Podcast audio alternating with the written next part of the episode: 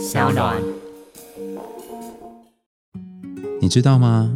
嘉义偏乡有一群孩子，床铺是他们的游乐场，床前故事是自己与墙面影子的对话。今年七岁的小杰和母亲两个弟妹住在老旧的矮平房，妈妈患有癫痫，虽然长期服药，仍然无法外出工作，一家四口仰赖补助生活。每天放学回家之后呢？小杰做的第一件事情，不是到折叠桌前完成功课，而是先帮妈妈安抚哭闹不停的弟弟妹妹，还有打扫家里的环境。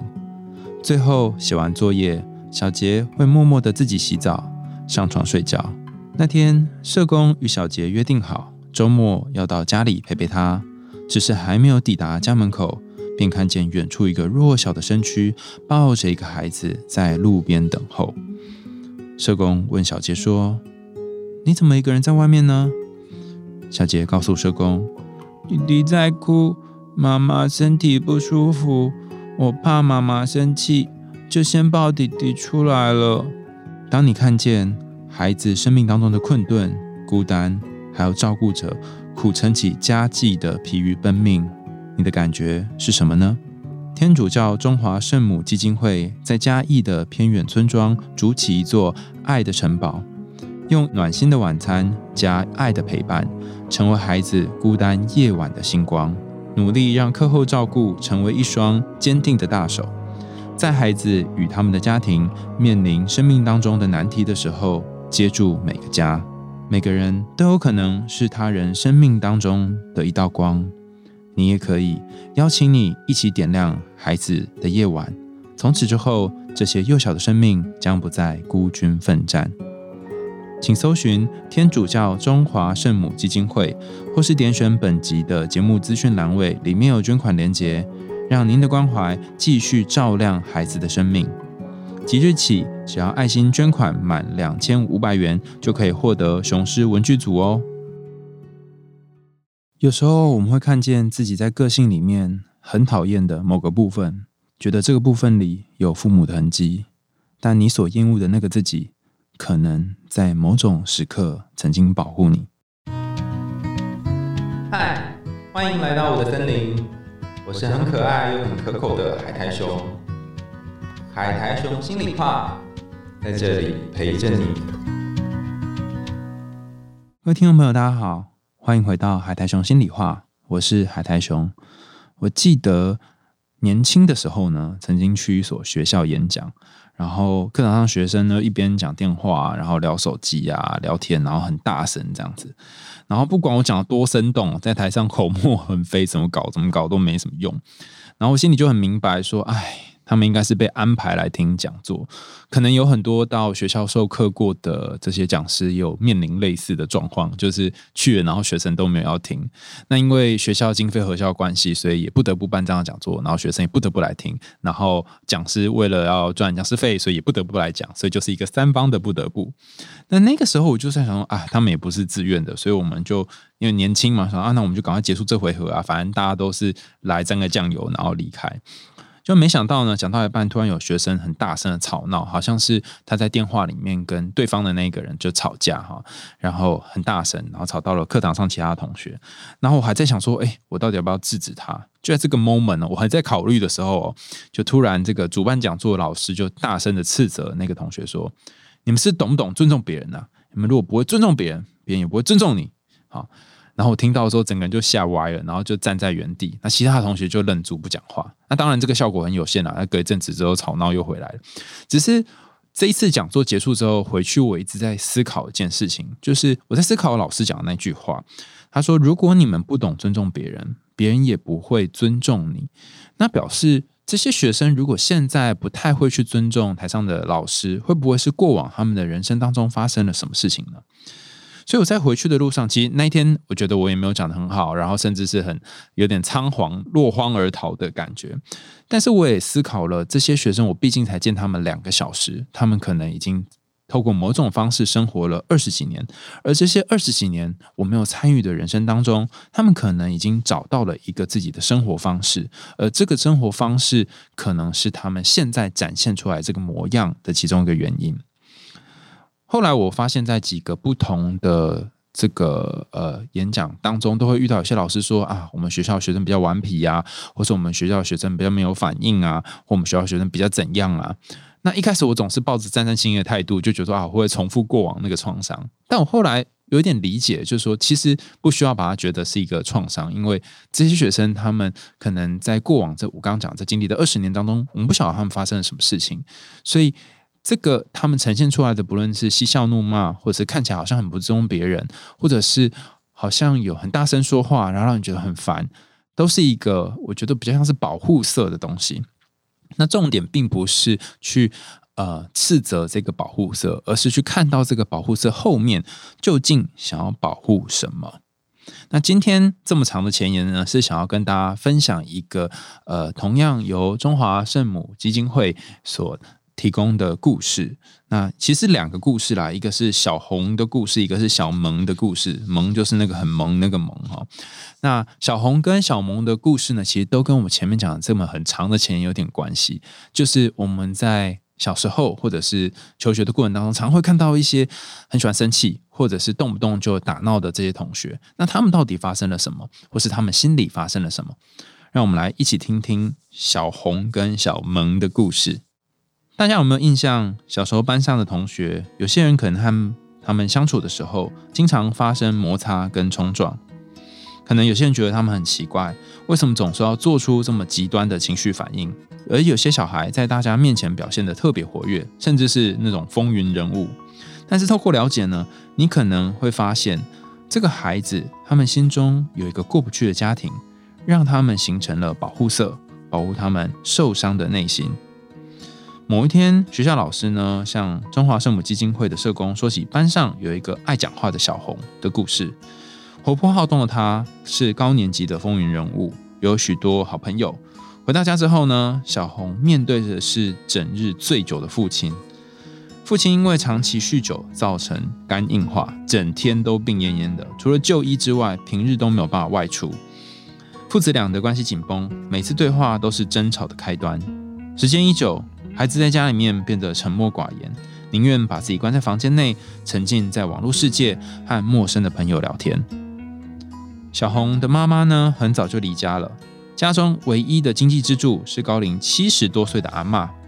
为了教养小红和两个姐姐，以及负担儿子的医药费，阿嬷整天在外担任照护服务员。好不容易找到时间陪伴小红，但有些时候会控制不了情绪。大声的叫小红不要打太多电动，早点睡。这些看似爱的责备，却换来孩子的缄默，令阿嬷十分不知所措。其实阿嬷也知道小红一个人很孤单，也想要走进孩子的心。曾经跟社工说，如果客服班有举办类似的亲子团体活动，一定要通知他参加，因为阿妈知道，如果不趁身体还行的时候多了解陪伴自己的孙子，或许长大。就来不及了。另外一个故事是来自一个想交朋友的小萌的故事。有一个同学说：“我刚刚好像没有听到老师说的，你可以跟我说吗？”小萌说：“好啊，好啊，老师刚刚讲的是第一个步骤跟第二个步骤。这个像同学间这么平常的对话，好像是一个每天都会发生的事情。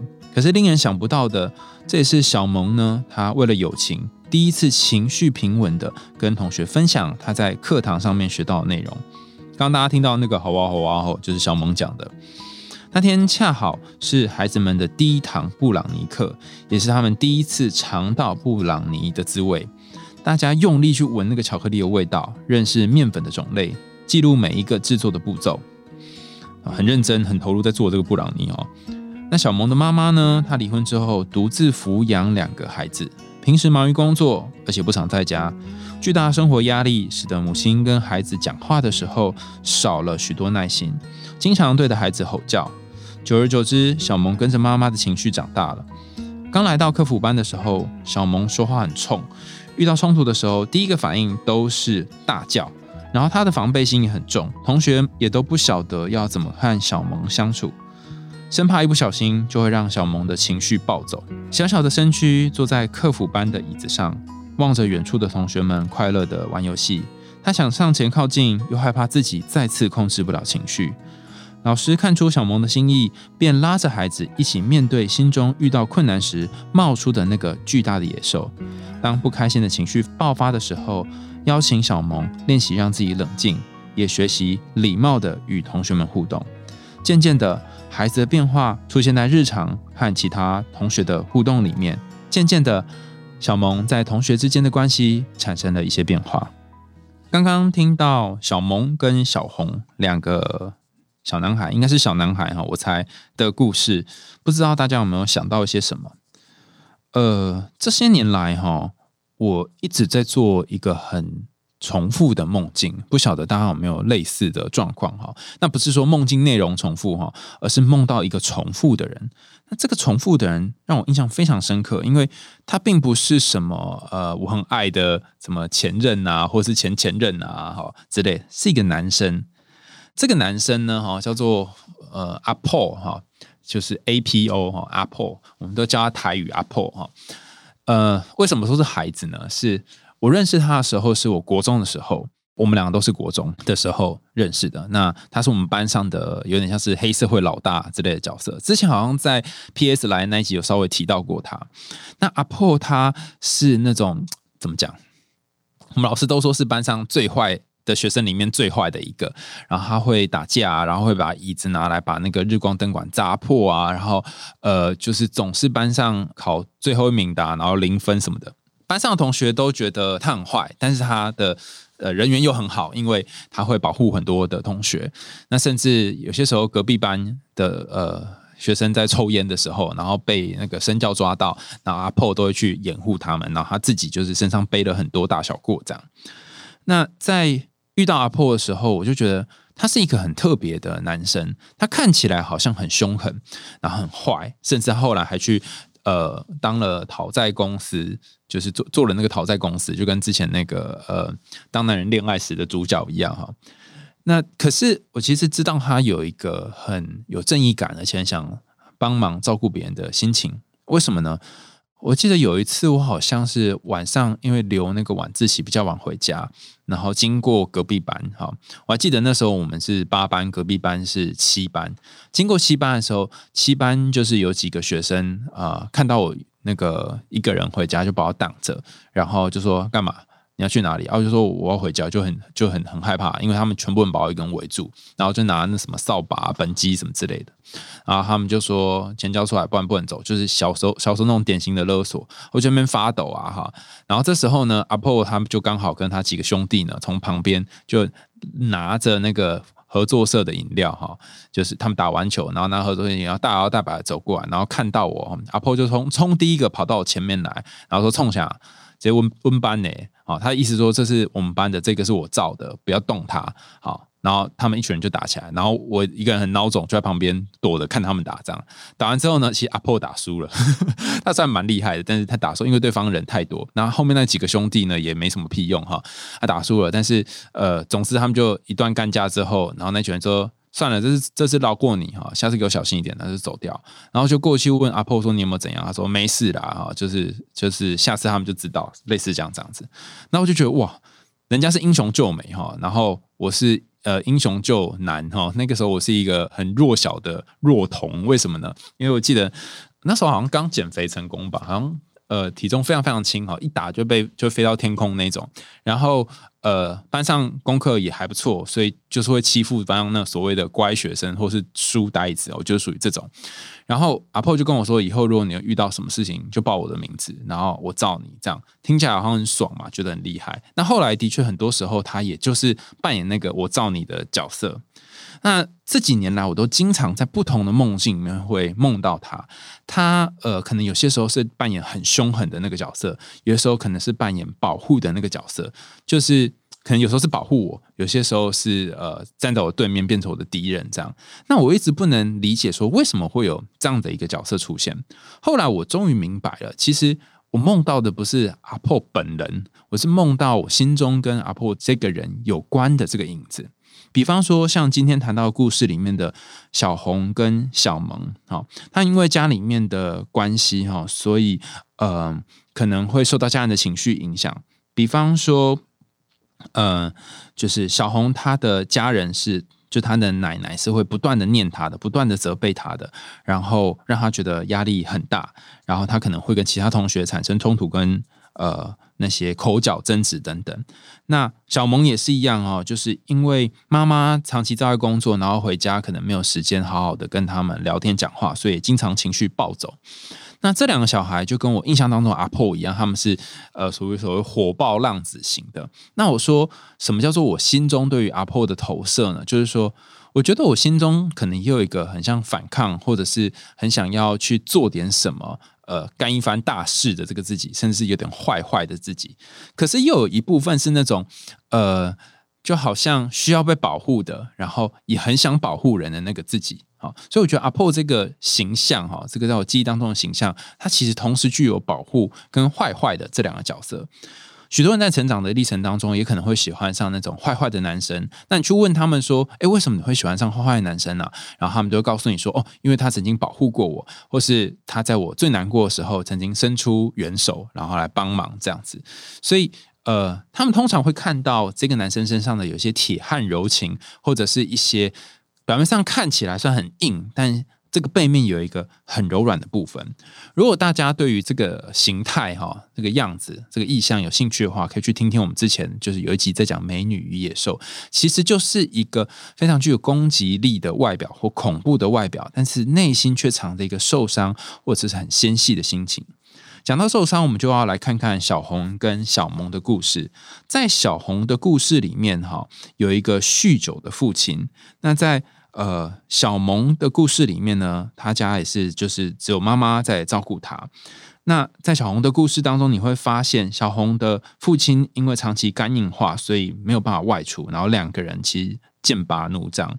那呃奶奶因为平时又工作很繁忙，所以大家可以想象哦，一个家庭里面主要照顾的这个人，他需要有很多精力去 cover 外在的事情的时候，其实不太有什么精力可以去 cover 小孩。那小萌也是一样啊，妈妈也是在外面很忙，所以她没有什么精力去 cover 小孩。那关于这个。呃，在外花了很多心力，最后没有办法 cover 孩子这一段哈。其实我们之前去 Berkeley 呃见习的时候，老师就那时候带我们去的老师呢，嗯，他有跟我们分享一件事。他说，我们这些学智商啊、学辅导的，好像经常会在讲说，哎，我们要跟孩子沟通啊，我们要建立一个良好的关系呀，哈。但是有些时候我们会忘记一件事，就是沟通是需要成本的。成本的意思是说，你可能要花时间，你可能要花心力去好好跟他讲，才能达到你要的效果。比方说，你可以直接说闭嘴，然后他就会闭嘴了，但他心里会留下一道伤口。你也可以好好的跟他说，现在因为怎样怎样怎样，所以你就是现现在如果可以尊重别人，然后不要讲话，这样可能会比较好哦。你可以好好的告诉他，但你选择后面这条路的时候，其实你就要花很多的时间跟心力在这个人身上。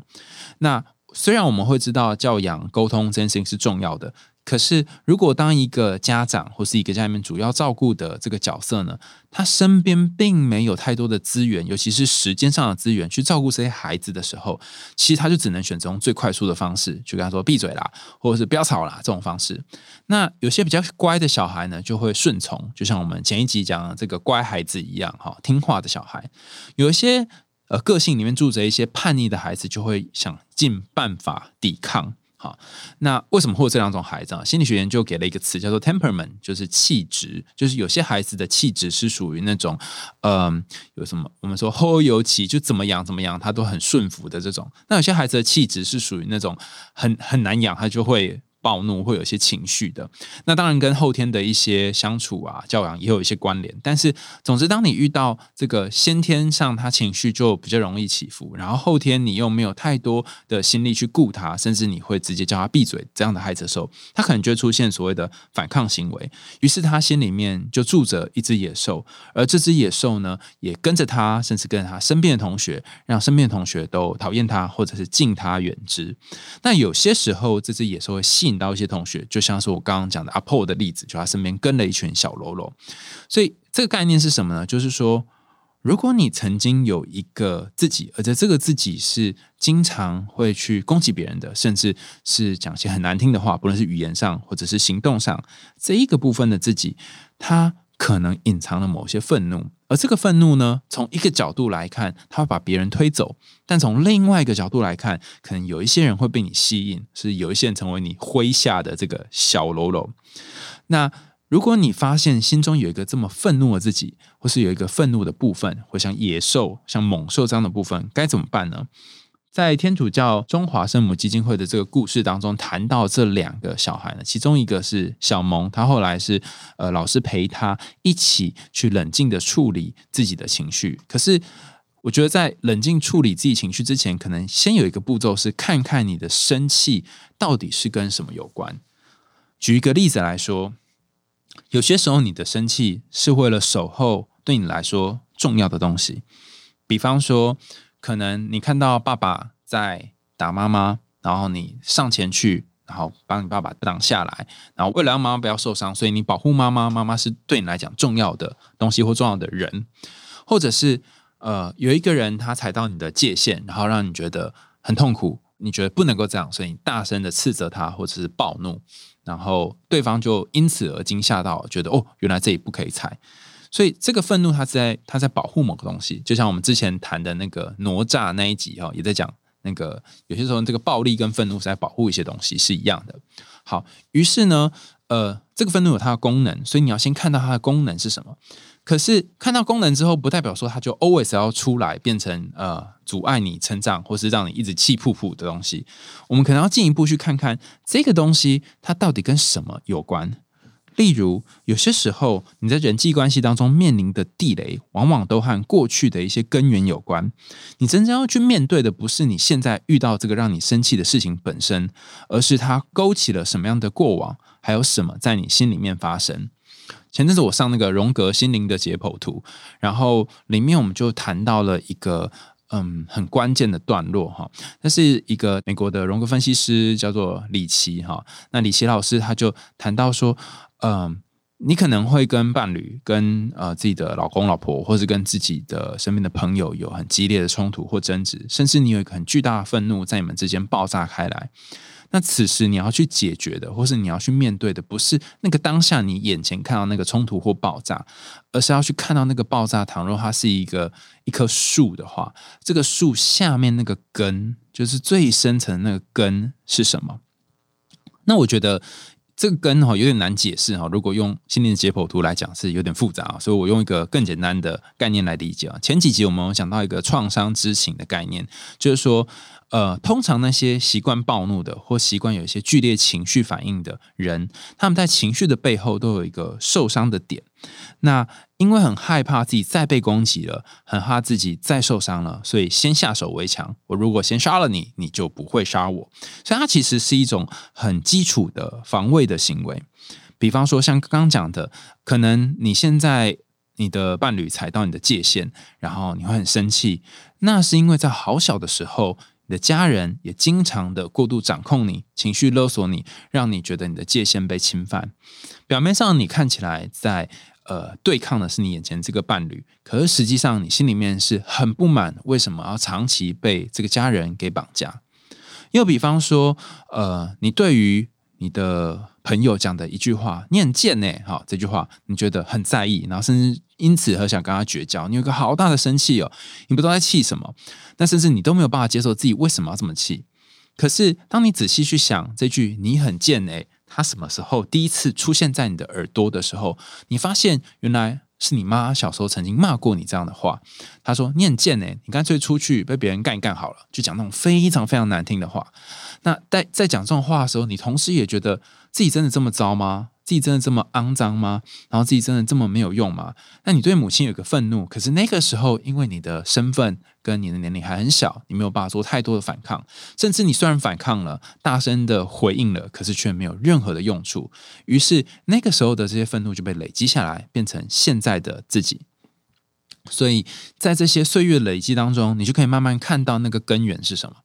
这样讲起来，好像如果我们去呃追溯冲突的根源，或是愤怒的根源，都会回到原生家庭嘛，哈。可是有些时候也不一定是跟家庭有关，比方说有些时候是跟那个以前的求学经历有关，有时候是跟呃那个过往你可能认识过的朋友，或是呃前阵子刚被劈腿的对象有关。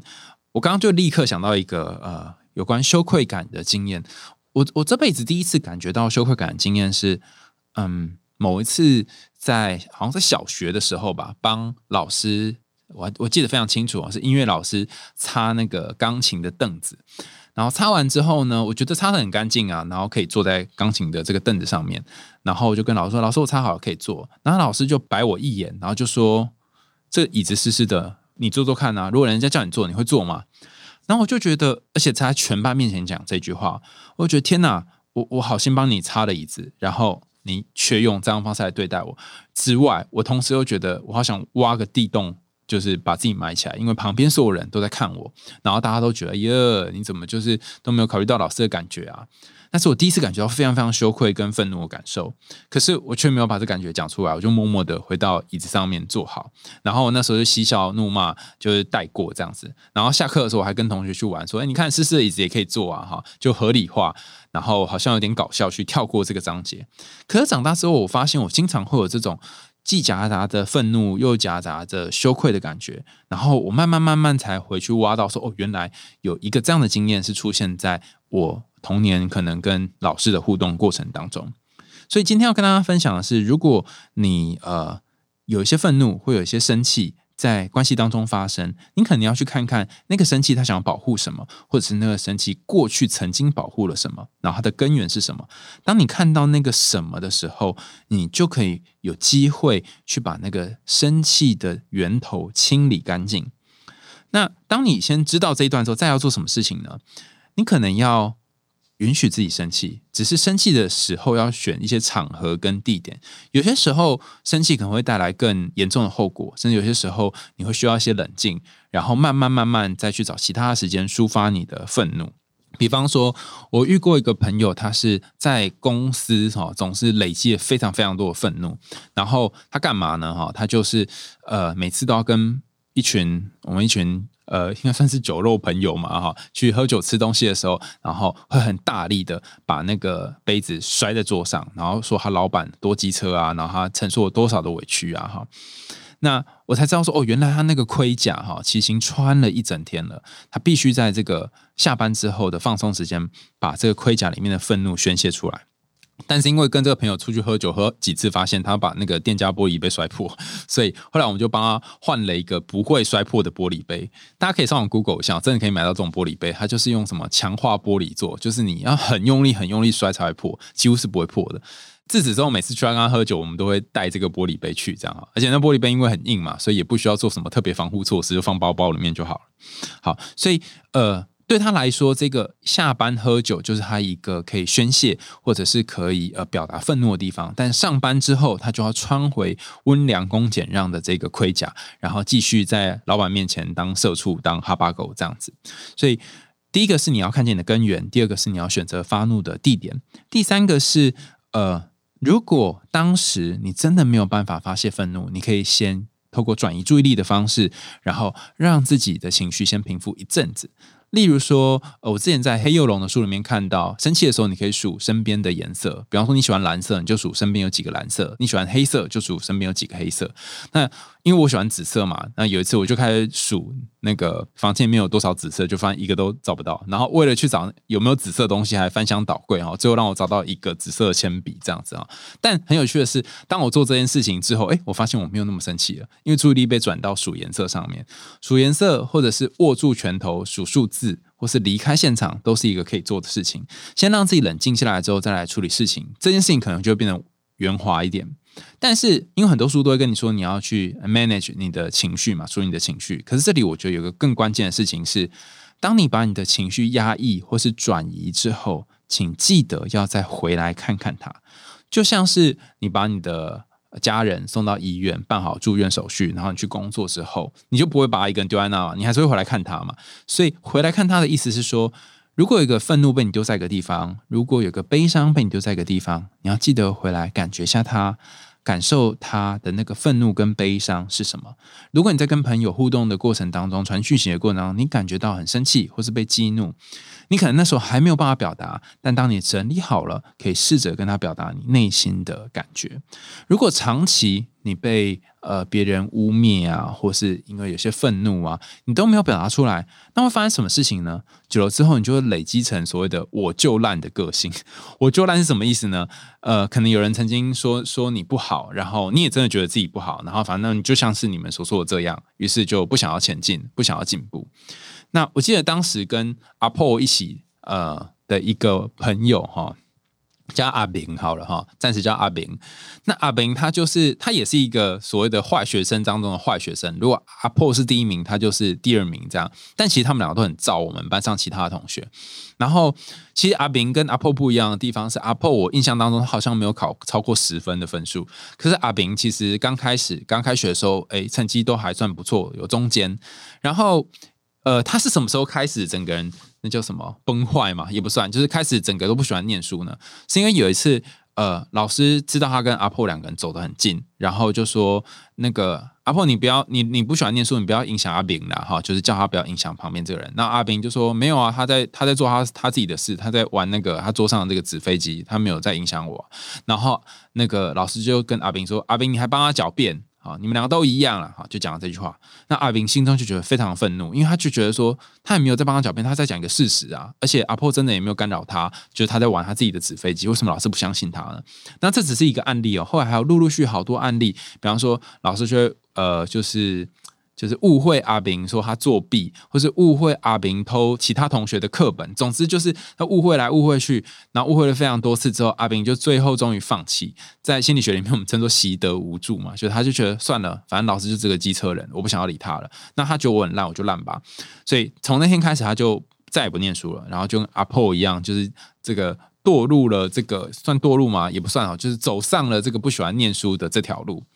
那。如果你总是把自己的愤怒放在角落，如果你总把自己的愤怒放在旁边，没有去看顾它的话，有一天这个黑暗的东西就越长越大，越长越大，变成一个很巨大的，你甚至无法处理的东西。我之前曾经在一集有跟大家分享过哈，就是呃，很多时候我们的情绪就像水库一样，如果你呃，每一次的情绪你都没有宣泄、储存起来，它就在水库里面积水，然后积积积积积到一定的程度，然后水库又没有泄洪的话，有一天这个挡水的这个板子、这个水泥板就会龟裂，然后大水就会整个淹没下面的城镇。所以你要适时的把水库往上面开一点点，然后让水库里面的水泄洪一点点，每次泄一些、泄一些，你就不会到最后一口气的爆炸。所以。呃，去试着让自己的情绪有个地方可以舒展，其实也是好好对待自己的一个方法。今天我们看了中华圣母基金会的这两个故事，一个是小红的故事，一个是小萌的故事。他们同样都有一个特征，是家人因为需要去呃赚钱，所以没有办法用好。比较呃温和的方式跟他们沟通，那他们也从这些家人的身上学到了立即的沟通哈，就是用愤怒啊，或者是呃跟同学之间有一些争吵冲突的方式来去换得他想要的东西。可是长期下来，可能有些同学反而会觉得他们很难相处，甚至会远离他。如果你心中也有一个总是爱生气的自己，或是总是愤怒的自己，总是觉得呃别人好像对不起你，甚至是你很想要打回去的那个自己。你可以想想看，在这个好生气的你背后，想要保护的那个在乎是什么？在这个好生气的你背后，想要守护的那个东西是什么？你所害怕的受伤是什么？或许，如果你可以看见那个你很抗拒的负面的你，他曾经也扮演着保护你的角色，那么你可以好好的疼惜他，照顾他，肯定他在你生命当中的存在。你也可以慢慢的喜欢上自己。今天的海龙心里话就在这里告个段落喽，感谢大家收听，欢迎大家在 Apple Podcast 或是其他的留言管道告诉我们你听完故事的想法，也欢迎你们透过 SoundOn 这个平台赞助阿雄我们家猫咪的罐头哦。想听更多有趣的故事和童话心理学知识吗？欢迎按赞、订阅、追踪起来。我们海龙心里话，下次见喽，拜拜。